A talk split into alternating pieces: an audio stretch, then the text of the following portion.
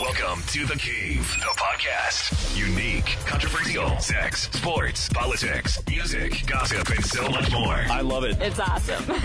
With your host, DJ JC.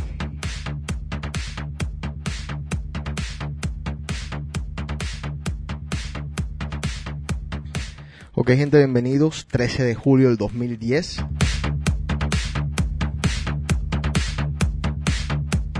Yo soy José Cotes, DJC, y esto es The Cave en DJC.com.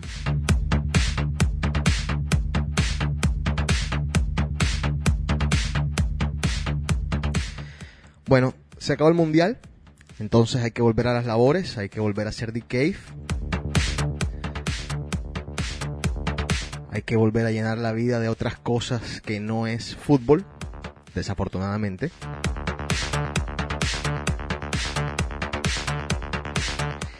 Es impresionante cómo el fútbol, aparte de, el deporte como tal, despierta otras pasiones, ¿ah? Eh, despierta mucho amor, despierta dolor, también despierta ciertos odios que de pronto por ahí algunos teníamos dormidos, adormitados. A mí me da la impresión de que en el colegio a, a muchos de los latinos nos enseñaron, no latinos nada más digo, de pronto a nivel mundial nos enseñaron a eh, odiar de pronto no es la palabra, pero sí a no querer tanto al fútbol argentino o a los argentinos. Por aquello de la arrogancia, lo cual para mí es simplemente una muestra sociocultural y no es una faceta como tal. Eh, yo, en lo personal, nunca, nunca seguí ese patrón. Soy amante del fútbol argentino soy amante de la cultura argentina. Me abrí un poco más a lo que de pronto por ahí te enseñaban. Eh, odia Argentina y dale a Brasil. No me interesó tanto caer en ese juego y de hecho al contrario, hice, hice totalmente lo contrario. No me cae muy bien Brasil y me cae excelente Argentina. Cosas de la vida, ¿eh? Pero bueno, como premio, conocí alguna vez a Maradona hizo a Argentina campeón del mundo. ¿Qué premio? Hoy, obviamente, vamos a hablar un poco de fútbol. O digo, voy a hablar un poco de fútbol porque estoy solo. También eh, Maxim nos regala una guía, créanlo o no, de cómo meter cuernos y que no te pillen, escrito por mujeres. Qué cosa tan divina. También Maxim nos regala la guía del 2010 del sexo visto desde el punto de vista femenino.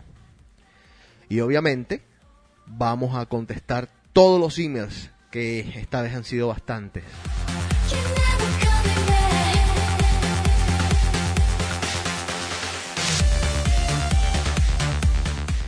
Y estoy solo porque algunos de los chicos no se recuperan del trauma del mundial.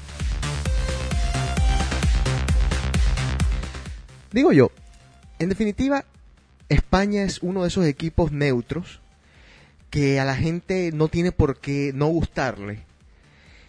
A mí la verdad me pareció grandioso que haya sido España el campeón del mundo.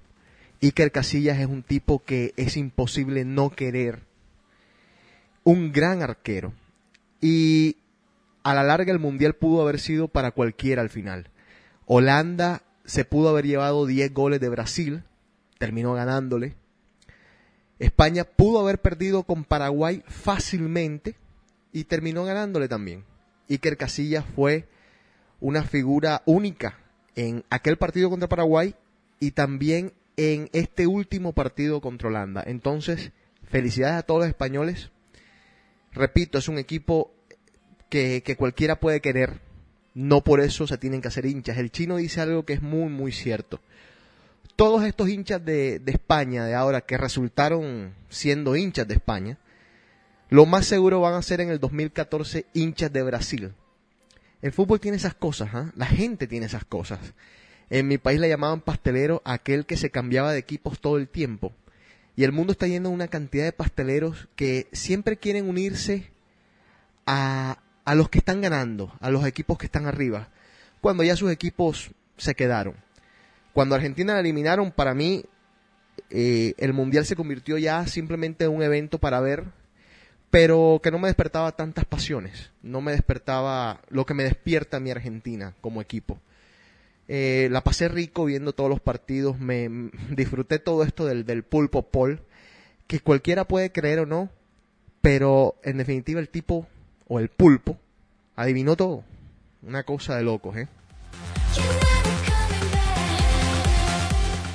Y lo otro que hice referencia en mi Twitter es que es impresionante cómo las mujeres, las cuales odian, odian visceralmente, no todas obviamente, pero la mayoría odian visceralmente el fútbol, eh, de pronto cada cuatro años se vuelven hinchas y expertas y, y, expresan por qué equipo van y cuando de verdad no les interesa un carajo y alguien dice o me contesta, de pronto ellas creen que así se van a, unir más o a compenetrar más con sus hombres, lo cual es una total farsa, una mentira. Eh, quiero estar de acuerdo con eso, porque es la única explicación que, le encuentro a esta, a esta nueva pasión que encuentran las mujeres cada cuatro años. Digo, ojalá fueran así todo el tiempo para que no molestaran tanto, ¿eh? Lo digo con cariño, ustedes saben. Bueno, voy a comenzar con algunas cartas, que digo, son bastantes. Eh, a ver, dice, eh, está muy interesante el tema. Tengo una pregunta para Camilo. Camilo, ¿tú sabes de este tema por leer en libros o desde cuándo empezaste a practicar para tener estos orgasmos múltiples? Yo puedo contestar aunque Camilo no está acá. Eh, sí, lee muchos libros, Camilo. Aparte de eso, eh, apenas se acaba de comenzar en esto de, del sexo de verdad. Eh, así que mm, lo, la mayoría es leído. O sea, que, que, tampoco, tampoco es mucha práctica lo que tiene el muchacho, digo yo, aquí a la, a la, a la distancia. Eh, a ver, dice, les cuento, hace tiempo empecé una aventura con mi mejor amigo que nunca pensé se daría, pero fue solo eso, una aventura. Yo tengo otros planes en mi vida, ya soy una mujer y mis sentimientos están en otra persona. Me dejé llevar por la soledad que sentía, los problemas que tenía y me refugié en él. Ahora no sé cuál es la mejor manera de ya de poner fin, porque de mi parte no llegará nada, más que lo que había antes, que era una amistad. Quiero que él retome su vida y siga con sus planes. No sé la mejor manera de decírselo no quiero ser cruel, ya creo que hice un daño y no quiero seguir con esta farsa, que es lo que es solo para mí. En mi corazón no puede ni quiero que esté otra persona. Si de verdad eh, son tan buenos amigos o eran tan buenos amigos, yo creo que decírselo sencillito y duro es la mejor manera. Por ahí hay un dicho que dice es mejor ponerse colorado una vez que rojo toda la vida. Eh, quizás la amistad se dañe por algún tiempo, quizás de pronto más nunca vuelvan a hacer lo mismo, pero, pero si las cosas son como, como tú dices que son, simplemente díselo y, o díselo y punto. Creo que díselo está mal gramaticalmente. A ver, eh, dice, ¿qué onda contigo? O sea, nos dejas por largo tiempo, aunque no creas, de vez en cuando me gusta escuchar las estupideces que dicen. Y lo peor de todo es que solo hacen el programa una vez al mes. No manches, ya hace falta un poco de orden, tienes toda la razón. Siempre decimos lo mismo y siempre incumplimos. Así que no vamos a prometer nada, simplemente el programa lo hacemos cada vez que podamos. Eh, saludos. Oye, güey, también te escuchamos en Monterrey. Tu programa está poca madre. Eh, que lo hagamos más a seguidos. Y si no, nos va a demandar por solo poner pocos programas. Eh, mucha risa. Un abrazo a la gente por allá en Monterrey. Alguien me pregunta y me dice, bueno, he escuchado tus críticas del fútbol mexicano pero ya que terminó el Mundial, puedes hablar de lo que te pareció el fútbol mexicano o la representación mexicana sin bromas, sino con seriedad para ver si, si tienes una, una opinión constructiva al respecto. Ahorita que hable del fútbol, seguramente voy a hablar un poco de eso.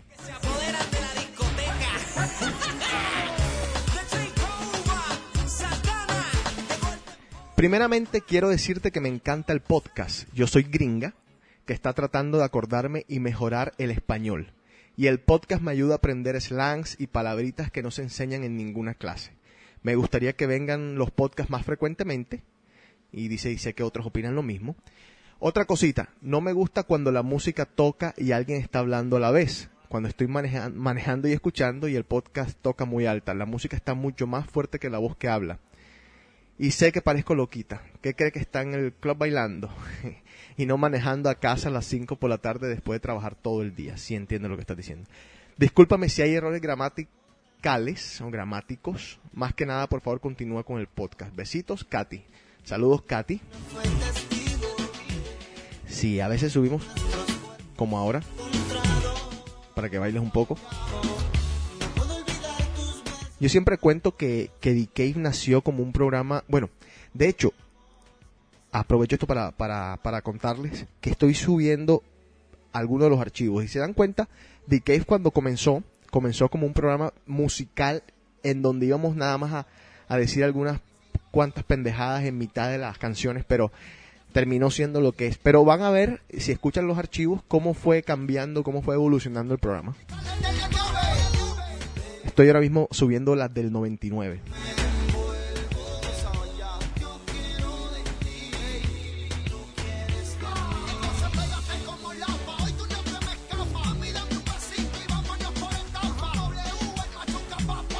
Dice, Jessy, necesito un consejo. Terminé con mi novia que tenía par de años. Pensé que el amor se estaba terminando.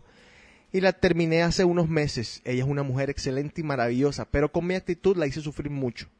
Pero en ese momento no podía darle amor. Hoy me doy cuenta que la amo y no quiero perderla. Ella empezó a hacer su vida, es indiferente cuando me ve, pareciera que no le importo. Ha salido a citas, la veo que está feliz y ahora se ve hasta más bella. No sé cómo hacer, creo que ella me tiene odio y no me perdonará. No quiero hacerle más daño, pero quiero estar a su lado. No te voy a decir que, que todavía... mm, eh, no, a ver, ¿qué pasó con el teléfono? ¿Qué pasó con, con, los medios de comunicación como antes? Como eh, invitarle a algún lado eh, y decirle simplemente, mira, eh, cometí un error, eh, quiero volver contigo y, y quiero saber si me puedes dar una oportunidad. ¿Qué es lo máximo que vas a perder? Te va a decir que no, listo, lloras a la iglesia, te devuelves a tu casa y en seis meses te sacudes y estás bien. O puede ser que te diga, mira, la verdad sí, sí, sí quiero estar contigo, me hace falta y, y, vamos, vamos a, vamos a intentarlo. Eh, no se pierde nada, te tienes que quitar ese miedo, la mufa del miedo esta, y de pronto te va bien, o como te digo, está preparado porque también te puede ir muy mal. Pero son las cosas de la vida, y estas cosas pasan, no sé cuál es tu edad, pero estas cosas pasan. Y le pasan a todo el mundo.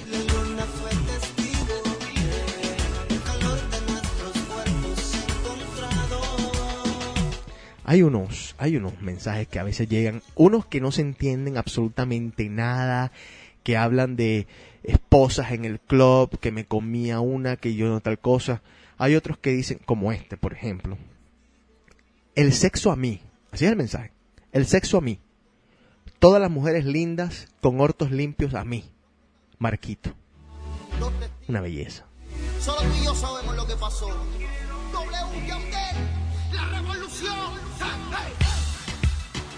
Dice, y este es el último, terminé una relación ya hace meses, sin buscar nada, llegó alguien a mi vida. Estoy muy contenta con él. Él me pidió que intentáramos tener una relación. Yo fui honesta y le dije que quería conocerlo más antes de dar ese paso.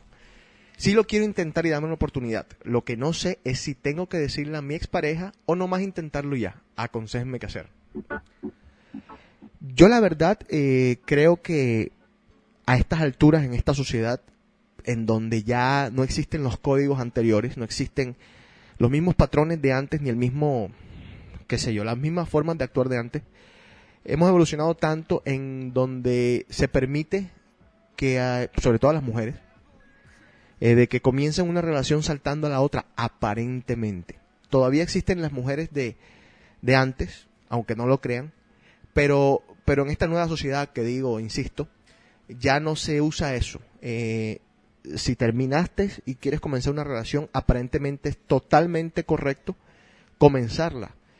Eh, yo no tengo una opinión al respecto. Para mí, o sea, eh, si la, o las cosas son como son. Si, si la quieres comenzar, tienes que comenzarla Y punto. O sea, no vas a vivir tampoco escondiéndote, no vas a vivir tampoco una mentira. Es lo que mejor te haga sentir, lo que mejor o lo que te haga feliz de verdad. Y pues, pues dele, dele. Eh, como yo siempre le digo a los chicos cuando me preguntan cosas similares, en esta vida no se, no se pide permiso para meter cuernos. ¿Por qué se va a pedir permiso para comenzar una relación si aparentemente ya lo otro estaba terminado? Entonces, eh, es lo que digo. No se pide para una cosa más grave, ¿por qué se va a tener que pedir para esto?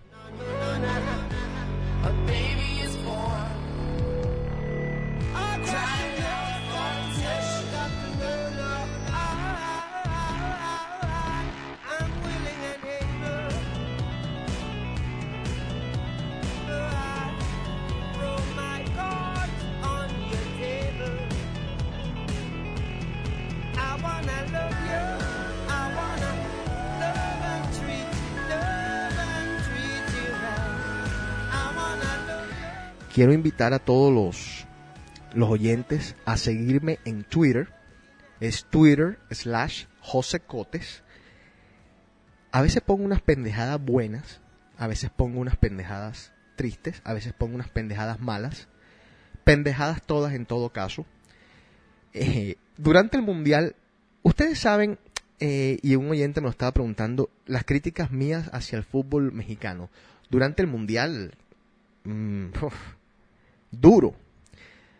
Pero yo les voy a contar con toda seriedad, con, perdón, con toda seriedad y con toda honestidad lo que yo de verdad pienso, sin pasiones y sin, sin estupidez. A ver,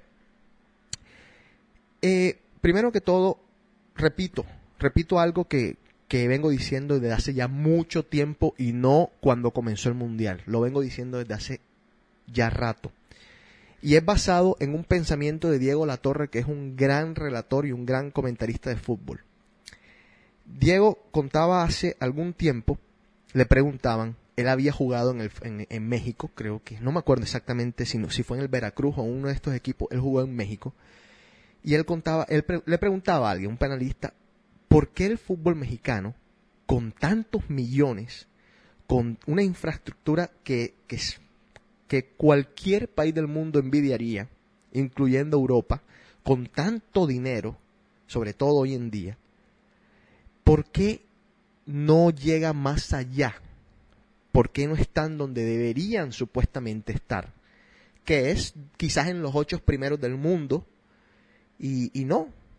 Mm, Les cuesta, les cuesta cuando tienen que competir con Jamaica, con Haití, con, con en la, la Comebol, que es Honduras, Salvador, todos estos equipos que, que son considerados tercermundistas, en, en, pocas palabras. ¿Por qué con todo eso les cuesta tanto? Eh, Diego Latorre contestaba, es el DNA, es el DNA, o sea, más nada. Uruguay, miren este equipo de fútbol de Uruguay de este, de este mundial. Enamoró, por lo menos a mí me enamoró. Forlán es un jugador de otra magnitud y no es una mentira. Yo insisto en que en el fútbol mexicano la prensa, que siempre narra y siempre escribe con la camisa puesta, echa muchas mentiras. Entonces, cuando uno tiene esa percepción que no es real, comete muchos errores. Se creen demasiado de lo que no son y entonces terminan por estrellarse. Diego Latorre contaba, por ejemplo, algo que yo venía criticando. No puede ser posible que crean que a un arquero se le mete miedo cuando le gritan burro al sacar la pelota. Los arqueros cuentan que cada vez que van a México se están muriendo de la risa porque no les meten nada de presión, no les meten pánico escénico. No es como cuando tú saltas a la bombonera en Buenos Aires o cuando saltas al, hasta el metropolitano en Barranquilla, que hay un factor externo. En el metropolitano puede ser el calor, la presión de la gente, en la bombonera la presión de la gente, eh, lo cerrado que es, la bombonera. Siempre el público juega, pero en el fútbol mexicano parece que no, porque digo yo, con canticos como alabío, alabao, alabín bombao, no se va a ningún lado. Puede ser autóctono, puede ser que yo esté de pronto hiriendo el sentimiento de alguien, pero no es así, es que todo tiene que madurar y va desde, desde adentro, desde cómo se forman los jugadores, cómo se alimentan y cómo se educan a los jugadores, cómo, cómo se les presenta el mundo a cada uno de esos jugadores de fútbol, hasta cómo se comporta la gente dentro y fuera de los estadios. Y digo, en uno de los peores momentos del fútbol inglés, por ejemplo, fue también, iba de la mano con los hooligans. Hasta que este flagelo de los hooligans no fue eliminado, el fútbol inglés no llegó a ser lo que es hoy en día. Eh, quizás de primer nivel o el primero eh, futbolísticamente hablando, porque obviamente España tiene estas superestrellas, Italia también tiene superestrellas, pero el fútbol inglés hoy en día es el primero futbolísticamente hablando. Entonces, todo esto entra a jugar a la hora de, de pues, de- de- del desarrollo del fútbol como tal. Entonces, en México, aparte del DNA, lo cual yo también digo que si ustedes tienen ciento, yo no sé cuántos millones de personas, sacar 25 grandes jugadores que puedan competir en primer nivel no debe ser tan difícil. Pero algunas cosas tienen que cambiar. No es posible que en un país tan grande se tenga que nacionalizar jugadores. Entonces, ese es el primer factor. Quizás la Asociación de Fútbol Mexicano va a tener que ponerle un límite a los jugadores que, se, que pueden jugar en cada equipo que son extranjeros. En Colombia alguna vez se hizo. Eh, de pronto, no sé si todavía se hace. Eh, quizás en Colombia el fútbol mm, no es tampoco lo que debería ser. Ahora, yo digo, en Colombia se tienen que eliminar, Colombia se tiene que eliminar en un mundial contra Argentina, Brasil, Uruguay. Que no son cualquier cosa, ¿eh? Son equipos fuertes, que casi siempre van a los mundiales.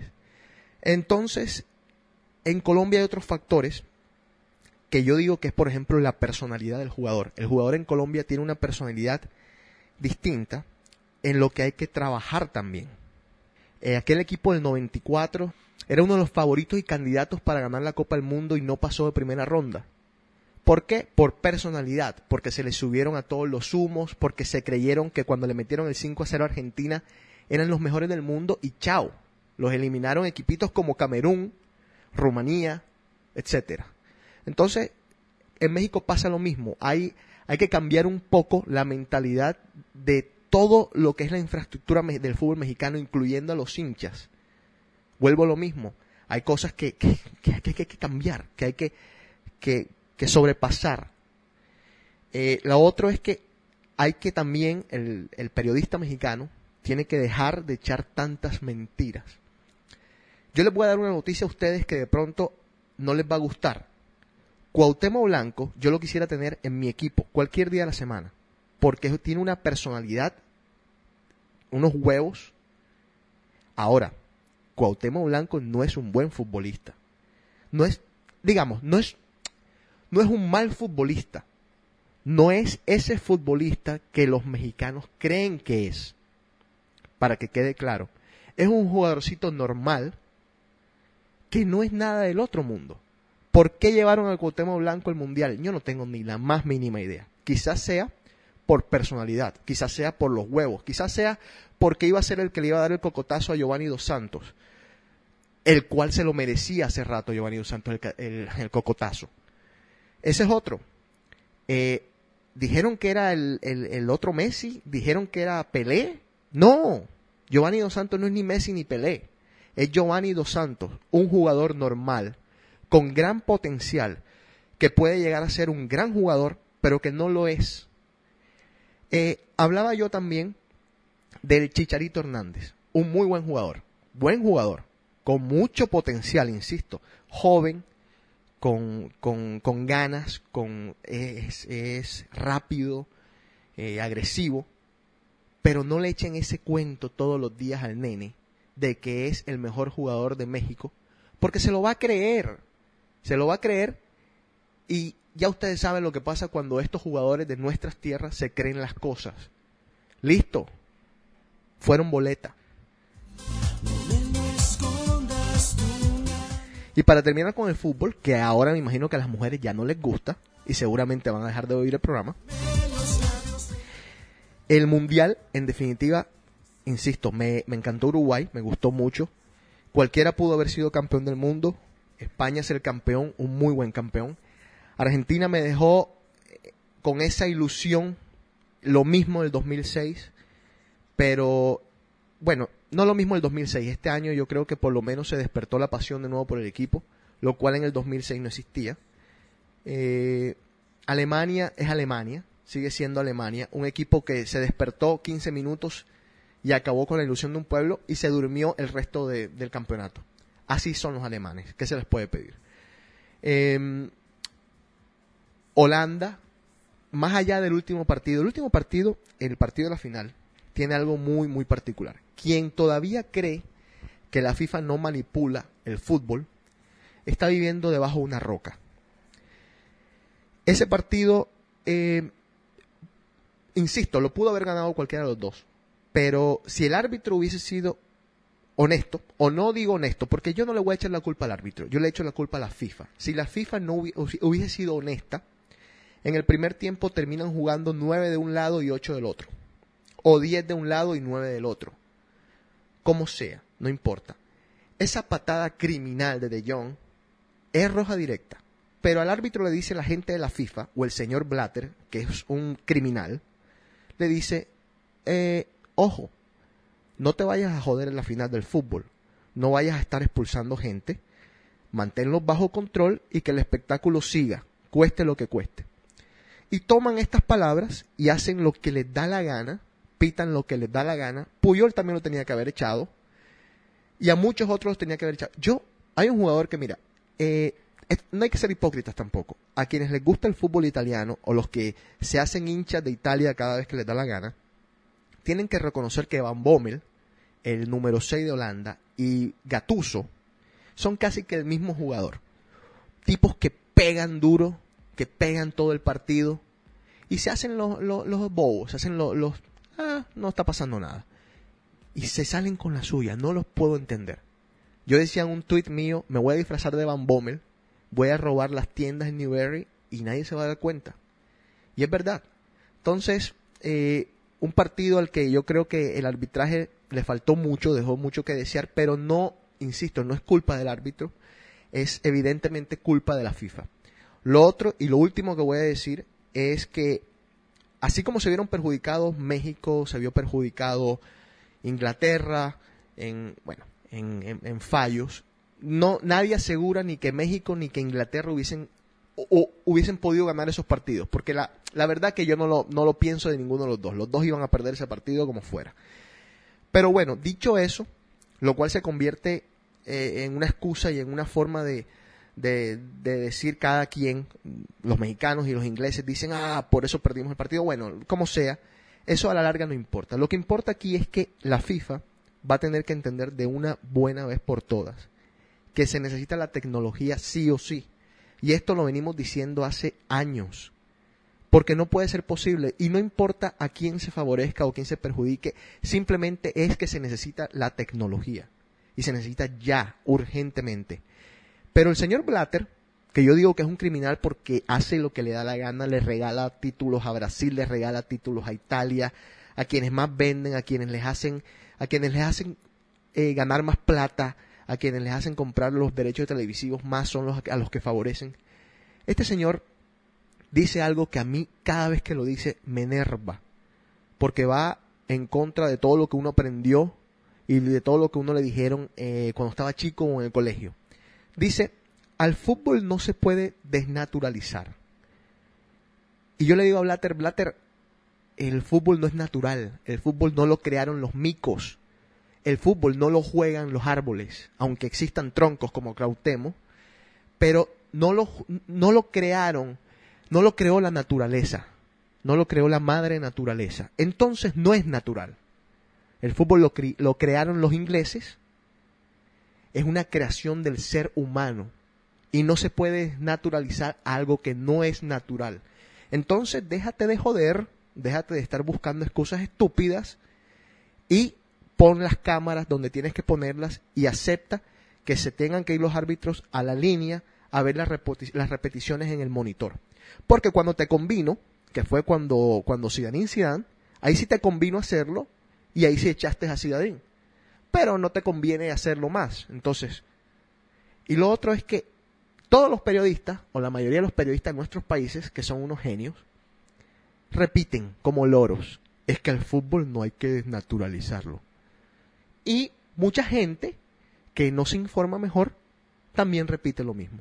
Entonces, nada, se acabó. El fútbol no es natural, señores. Hay que poner las cámaras y hay que ponerlas inmediatamente.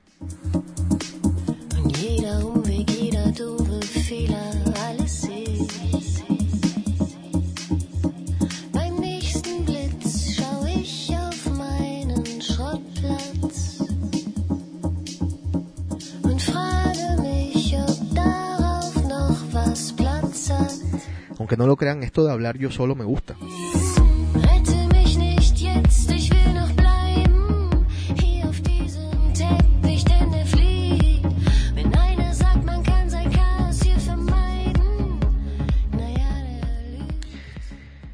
En el, domingo, el, el 2014 el Mundial es en Brasil. Un aplauso para los sudafricanos en, en, en esas condiciones de vida en las que muchos de los africanos están.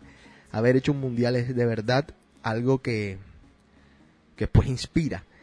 Eh, para quienes no saben esto, esto es un dato que de pronto algunos no saben, Colombia era el organizador original del Mundial de 1986 y nuestro presidente en ese, en ese entonces, Virgilio Barco, dijo que no, que él iba a regalar el Mundial a México. No sé si él escogió a México, pero él dijo que él no podía hacer el Mundial porque Colombia no estaba en las condiciones de hacer el Mundial.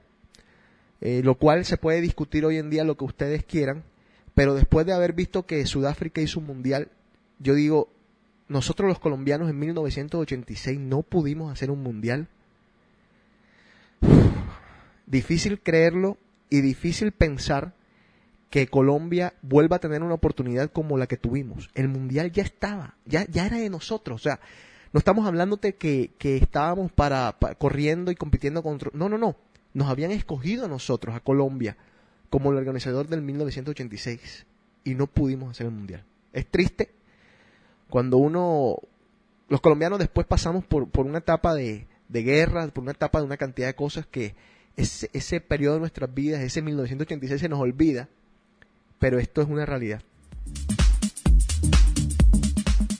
Y bueno, ¿cómo metes los cachos? ¿Cómo metes los cuernos? Los consejos que te dan para meter cuernos desde el punto de vista de las mujeres. Aquí en The Cave.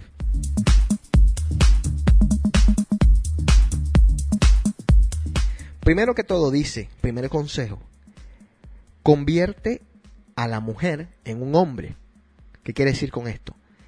Que en el teléfono, si vas a tener el nombre de tu, de tu amante o de esa peladita con la que quieres salir, ponle en vez de Josefa, le pones José. Eh, en vez de, qué sé yo, de, Anastasia, le pones Camilo. Y así sucesivamente. Cuestión de que si te llama, tú vas a ver el teléfono y, ah, este es. ¿Cómo jode José, mamita? ¿Cómo jode? Quizá fue coincidencia encontrarme contigo.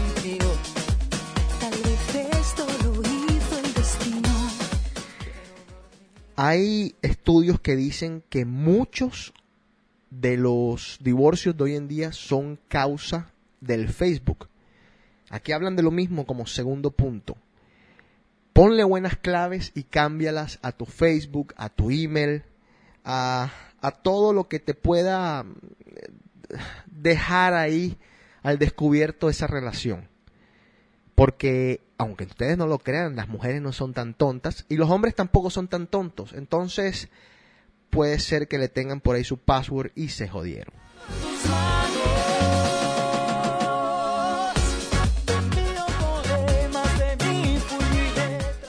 Siempre está al alcance, es el punto número tres. Cuando te llame la de verdad, está siempre al alcance en lo que más puedas, porque eh, si a veces no contestas el teléfono, o si muchas veces no contestas el teléfono, puede ser que levantes sospechas. Repito, estos no son consejos escritos por mí, ¿eh? Estos son consejos escritos por Maxim. Y por mujeres de Maxim. Número 4. y hay algún amigo mío que repite esto constantemente. Llévatelo a la tumba. O sea, el secreto tuyo te lo llevas a la tumba. Nada de estárselo diciendo a tus amiguitos, ni a tus amigotes, ni a tus amigatas. Porque a la larga nadie es amigo de nadie. Ojo,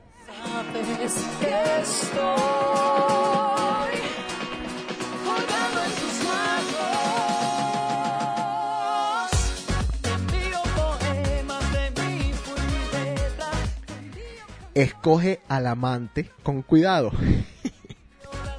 o sea, no, ahora tienes que también escoger al amante con cuidado. Bueno, pero sí, tienen, tienen razón en lo que dicen. Dicen por acá, por ejemplo, que no vas a, ponerte de, de, no vas a tener de amante a una persona que, que, que es muy sociable, por decirte, por decirlo de alguna manera, que está en el círculo social, que se muestra mucho, porque sabes que en algún momento eso va a explotar, tarde o temprano. Como por ejemplo el señor Tiger Woods debió haber escogido a sus amantes de mejor forma, no a una Rachel Uchitel que andaba por ahí en la en, los topes de Hollywood.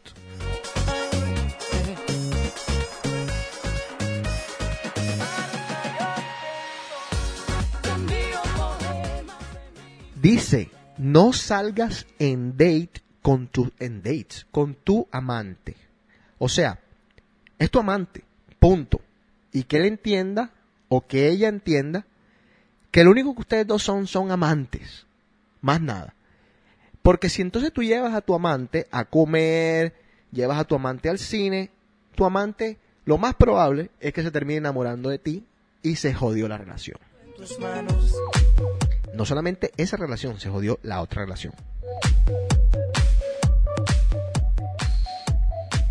Y último punto, ojo, escuchan por ahí, último punto, el séptimo, dice, no seas tan obvio. No, no me refiero a, al acto como tal. Dice, por ejemplo, si tú tienes un amante y te sientes culpable, no comiences entonces a regalarle a la de verdad joyas, eh, flores y cosas así de la nada, cosas que tú usualmente no haces. Porque lo más probable es que si ella de pronto no tenía ningún tipo de sospecha, va a comenzar a sospechar. O si él no tenía sospechas, va a comenzar a sospechar. Así son las cosas en la vida. Así que, ya sabes, no seas muy obvio. Estos fueron los siete puntos para tener amantes o para meter los cuernos que te regala Maxim. Y obviamente The Cave.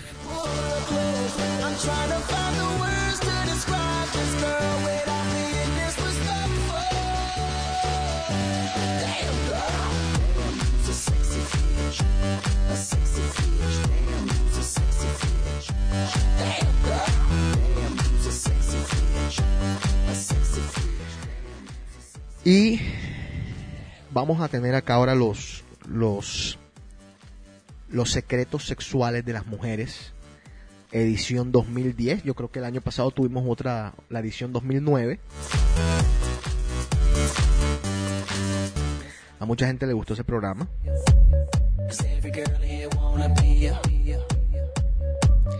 El email de The Cave es dac.com o si quieres mandar tu mensaje totalmente anónimo, te metes en dac.com, vas a la sección de The Cave y tu mensaje llegará totalmente anónimo. Si quieres mandar algún saludo y lo quieres firmar, nada más pones tu, tu, nombre abajo al final del mensaje. Con gusto mandamos acá saludos, eh, tomamos todas las críticas a la buena y a la mala. Y por ahí me encontré el chino que les manda saludos, que, que los quiere mucho, pero como siempre, el chino está ocupadísimo, dice él.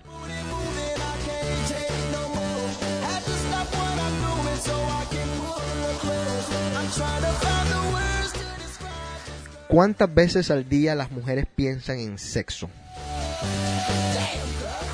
El 38% dijo de 2 a 5 veces al día.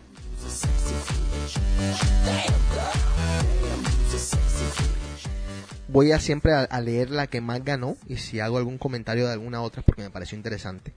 Pero ya saben, la mayoría de las mujeres dice que de dos a cinco veces piensa en sexo al día.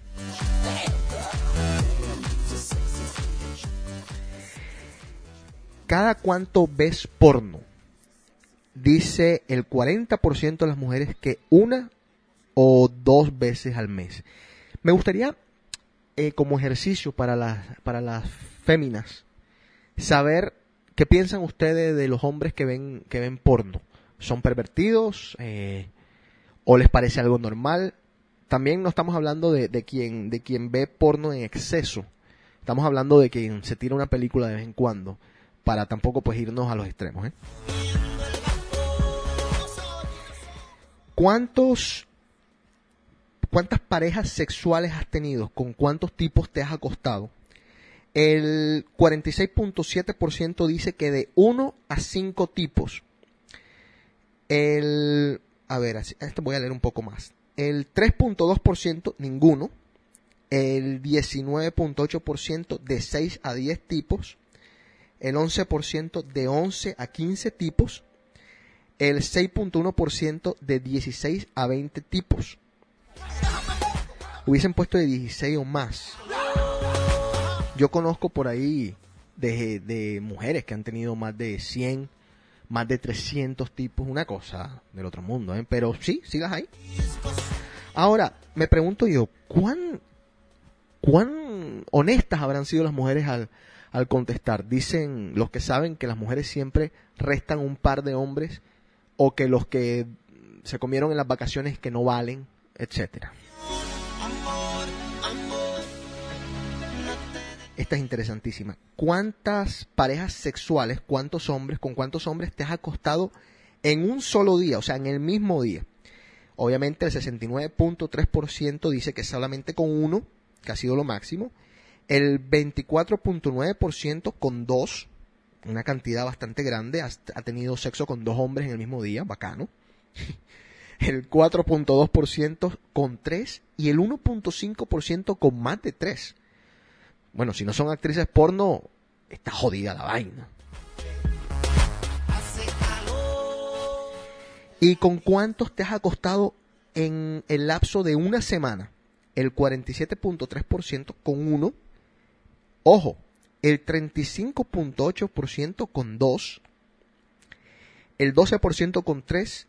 Y el 5%, el 4.9% con más de tres. por encima de todos ustedes. Así que seguirán cogiendo clases de nosotros, la revolución. Y, W, Tiny. ¿Has tenido sexo alguna vez con un tipo que no, que no te acuerdas ni del nombre? Sí, el 17.3%, no el 82.7%. Me da la sensación de que estas, estas encuestas se las hacen a monjas la mayoría, ¿no?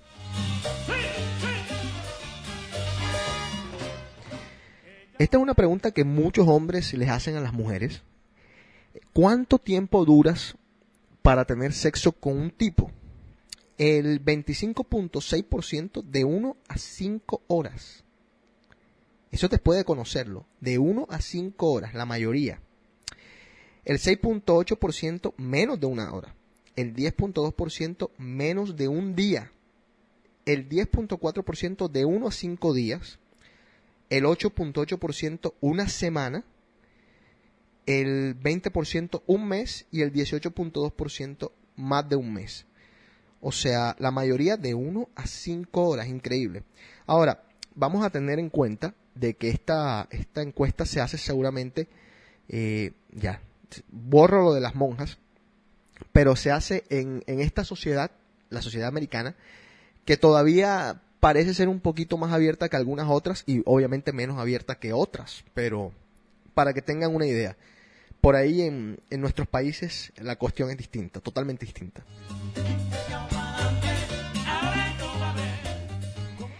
¿Cuál de estos regalos te gustaría más? Eh, sexo oral, el 58.3%.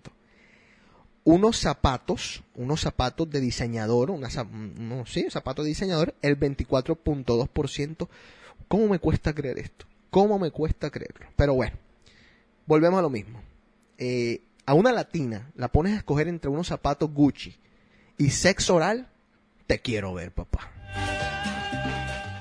Y el 17.5% un perrito, una, una mascotica. Sí, está bien.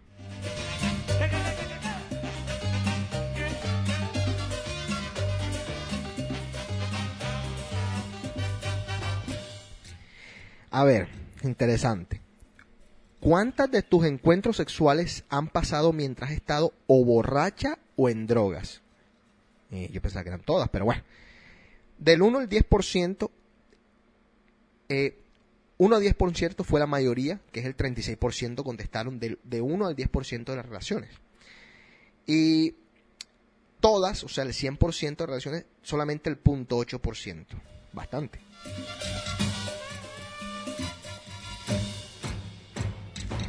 Sí, yo creo que si en este punto, si las personas se inhiben, obviamente eh, con unos traguitos es más fácil, ¿no? Dicen pues por ahí. A ver, ¿es importante el tamaño del pene? El 38.9% dijo que sí, sí es importante. El 4.6 dijo que era extremadamente importante. El 15.8% dijo que, que bastante importante. Y el 5.4% dijo no, para nada. Esas son las que tienen una pareja con pene pequeño. Digo.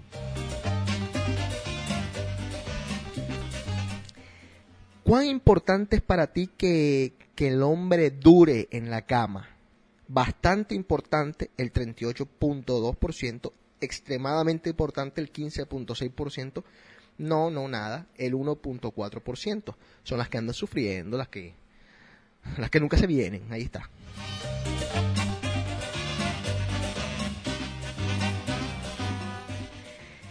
Eh, ¿Te gusta tener sexo o es importante para ti tener sexo varias veces en una noche?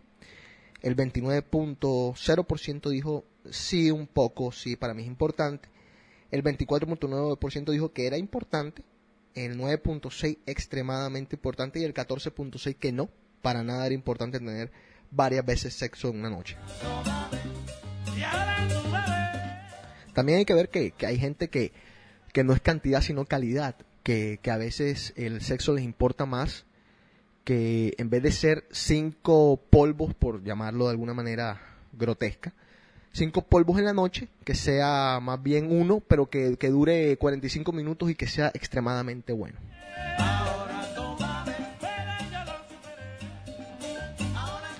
Acá, para los gorditos, dice, eh, cuán importante es que el tipo esté, pues, en la línea, que se mantenga bien, bastante importante, o algo importante el 36.9%, extremadamente importante el 4.7% y nada importante el 6.7%. O sea que las mujeres en definitiva no...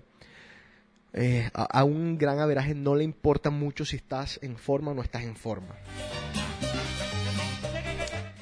Y si tienes plata o si tienes un trabajo estable, el, algo importante el 34.4%, extremadamente importante el 4.6% y nada importante el 16.6%. O sea que el 16.6% de las, de las mujeres no les importa un carajo si el tipo tiene trabajo, si tiene estabilidad, etcétera. Eh, difícil sacar una conclusión.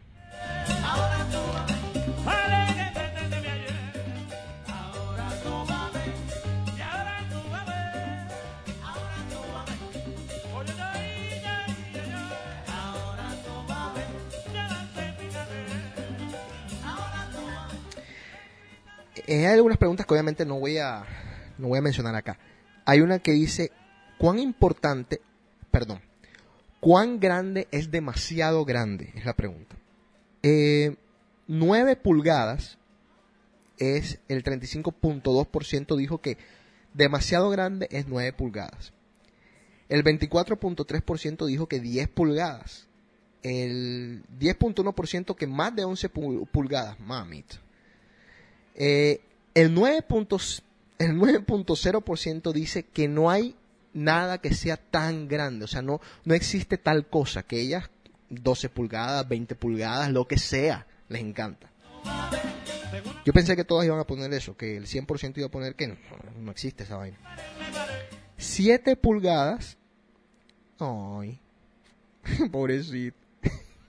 7 pulgadas, el 3.9%, le parece que es demasiado grande 7 pulgadas. Y 8 pulgadas, el 17.6%. Camilo eh, creo que habló acá de cuánto era el averaje de, en los hombres, así que hay que revisar ese programa. A las mujeres les gusta que los hombres tengamos los pelos públicos eh, en desorden, demasiados pelos públicos. ¿Cómo, cómo- cómo- cómo- qué, qué es lo que les gusta a ellas? A ver, el 81.0%, bastante, les gusta que el hombre se corte sus pelos y los tenga bien en, el lugar correcto. Eh, al 12.8% no le importa, o sea, pueden estar como les dé la gana. Y al 6.2% le gusta que no haya pelos, o sea, que esté totalmente calvo el man, como un actor porno. ¿Qué lo, es lo que a las mujeres no les gusta o la parte que menos les gusta de un del sexo oral, de un blowjob? A ver, el 10.9% dice los pelos en las bolas. Eh, perdonen que sea tan así tan tan cruel, tan franco, ¿eh? Al 6.7% el sabor. Al 23.4% lo el, el tiempo que toma. De pronto se, el man quiere que estén ahí media hora. Al 22.0% el gag ref- reflex, que es cuando, cuando uh, hacen el, como si fueran a vomitar. Ese al 22.0% no le gusta. El, el pene en la boca de ellas como tal, al 1.2%. Todo lo que ya mencioné al 10.6%. Y a la gran mayoría, o sea, al 25.1%, no le importa absolutamente nada de eso. Les encanta, les encanta el sexo oral. Muy bien por las viejas, ¿eh?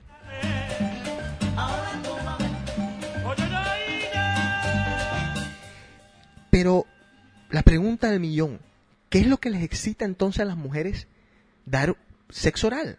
¿Por qué, por qué no los dan? O sea, ¿por qué están dispuestas a dárnoslos? Hmm, Por tres razones. Porque lo excita a él, el 35%, porque están en control, el 6.2%, porque se sienten sucias, el 2.6%, y todas las anteriores, el 50.5%. Muy bien, ¿eh? Bravo, chicas.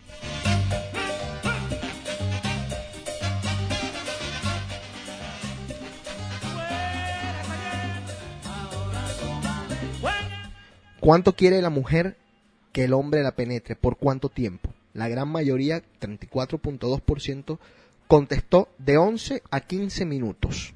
¿Oyeron chicos? Así que no, no exageren tampoco. Es de 11 a 15 minutos. Y los hombres, para que ustedes sepan, los hombres en la misma encuesta contestaron eh, de más de 20 minutos.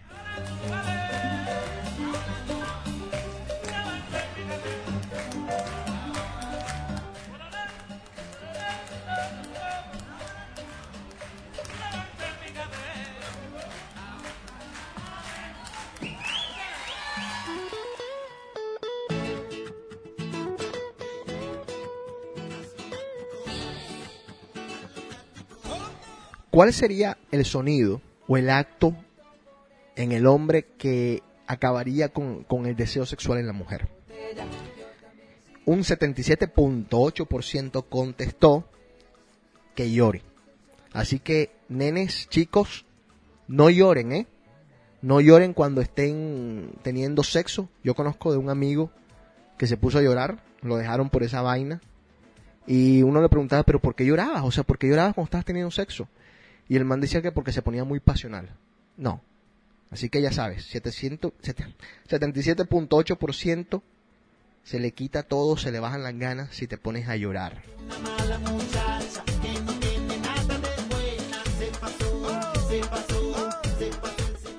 El 36.6% no tienen ningún objeto sexual. Eh, sería bueno que comenzaran las chicas que escuchan el programa a buscar algunos objeticos por ahí porque pueden ser de su agrado. El 4.4% tiene un dildo, el 30.6% tiene un vibrador que, que no es de meterse. Hay unos que tienen un vibrador, el 25.3% que es de meterse. Un butt plug es una vaina que se mete atrás en el ano, el 0.6%. Los anal beats son unas bolitas que también se meten en el ano, el 0.5%, y otros el 1.9%.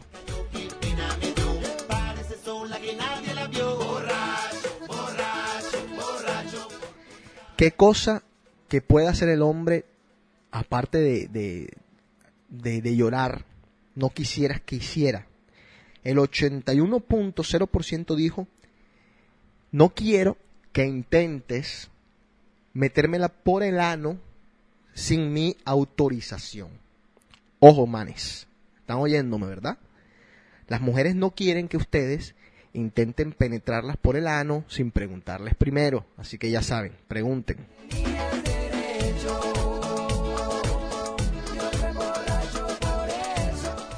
¿Qué les parece a las mujeres algo normal eh, en cuanto a números de mujeres con las que se haya acostado su pareja o con quien están ahora?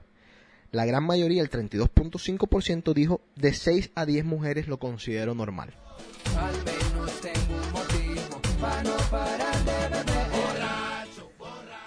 A- al 1.3%, la verdad no le interesa, dicen que más de 40 está bien.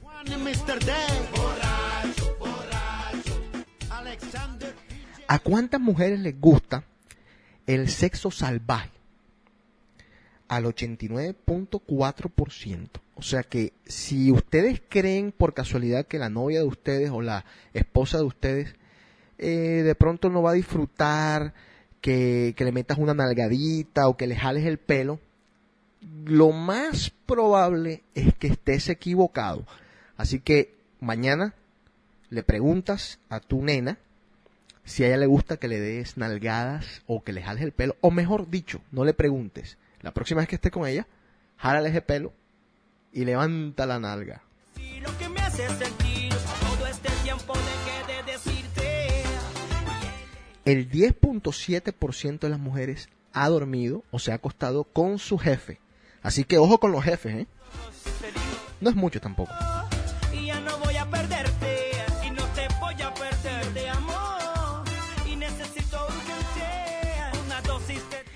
Para los hombres que creen que ellos son los únicos que no han tenido un trisom o, o una orgía, un menaya trois, pero una orgía de tres personas, eh, no son los únicos. El 75.8% de las mujeres no ha tenido un trisom.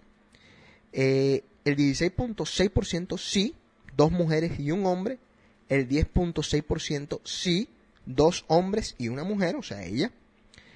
El 3.3% sí, tres mujeres. Me pido ver. Escuchen esto.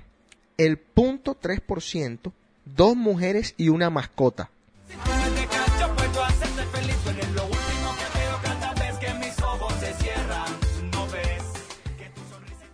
¿Has tenido sexo anal? El 33.2% dijo no y no pretendo intentarlo ni siquiera. El 31.9%, bastante cerrado, dijo sí y me gustaría hacerlo de nuevo.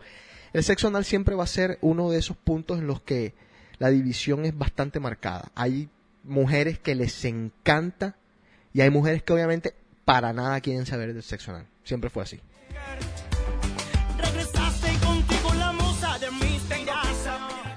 ¿En qué otro lugar fuera de la cama, del cuarto, les gustaría a las viejas, a las chicas, a las mujeres, tener sexo? En la mesa de la cocina al 25.7%, en una playa al 20.6%, Jaime Veira, en un parque al 13.1%, en un carro al 11.8%, en un baño público es que hay algunos baños públicos que no jodas. Eh, 4.4% en el cine. ¡Wow! Yo pensaba que eso nada más era en nuestros países, pero no. 6.3% en el. Yo. A ver.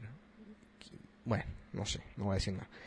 En un avión al 8.8% y en algún otro lugar al 9.2%. Resistir, tenerte tan cerquita, pero tan lejos también. Si tú me dejas, yo puedo hacer. ¿Qué les gustaría a las mujeres que le hicieran? Aquí tienen una idea para la próxima. Al 87.7%, un número bastante grande, les encantaría que les tapara los ojos. Así que ya sabes, tapen los ojos y deles, mijo.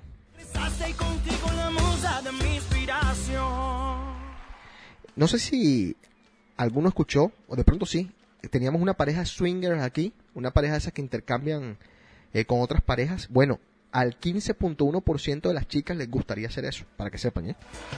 Al 19.4% les gustaría sexo grupal. No, déjense de joder. Al 7.8% que las orinen. Al 0.5%, por favor, que, que, que avisen quiénes son estas. Que las defequen. ¿Mm? Yo no sé quién es, No, es que hay gente. lo deben saber mis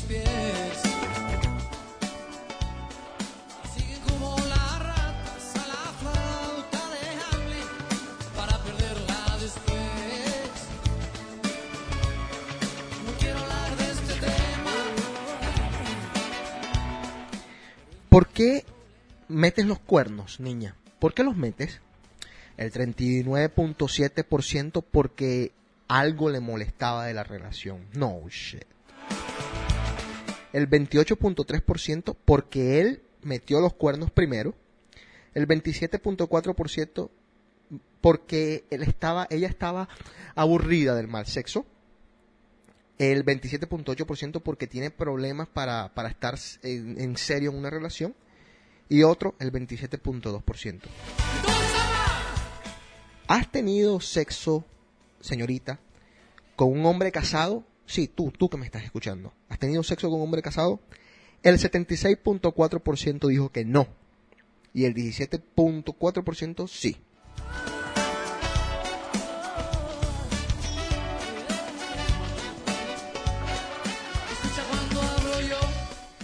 Y por último, joda, la pregunta del millón. Digo, del otro millón.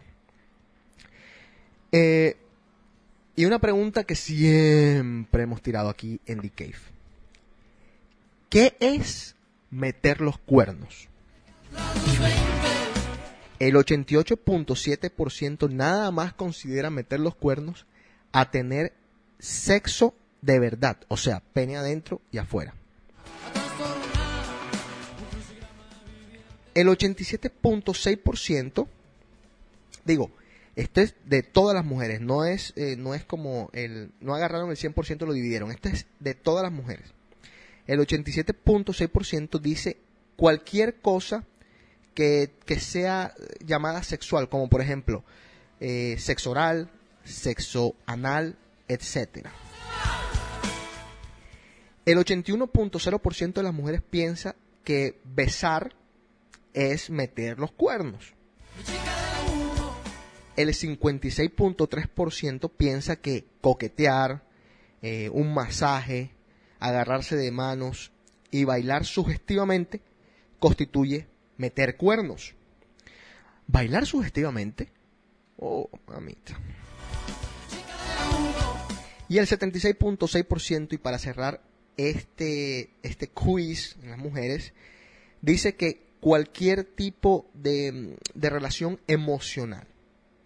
O sea, o por ejemplo, una relación por email o por el internet, aunque nunca se hayan visto, eso constituye meter cuernos.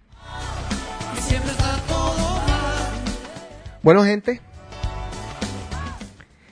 yo creo que es todo por ahora.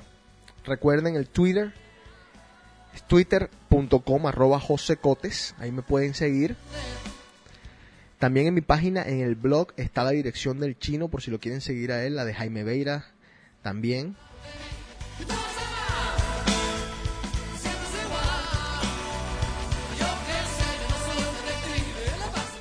Y de pronto, si les gusta este programa, ¿y por qué no? Puedo seguir haciendo yo el programa de vez en cuando solo cuando no cuente con estos energúmenos.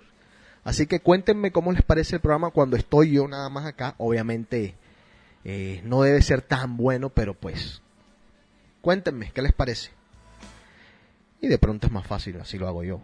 Y los echo a todos estos perros. Bueno, DAC, arroba para cualquier comentario, sugerencia, etcétera. O si no, DAC.com se van a la sección de The Cave. Un abrazo a todos. Esto fue The Cave en DAC.com. También se pueden inscribir al iTunes. Y chao.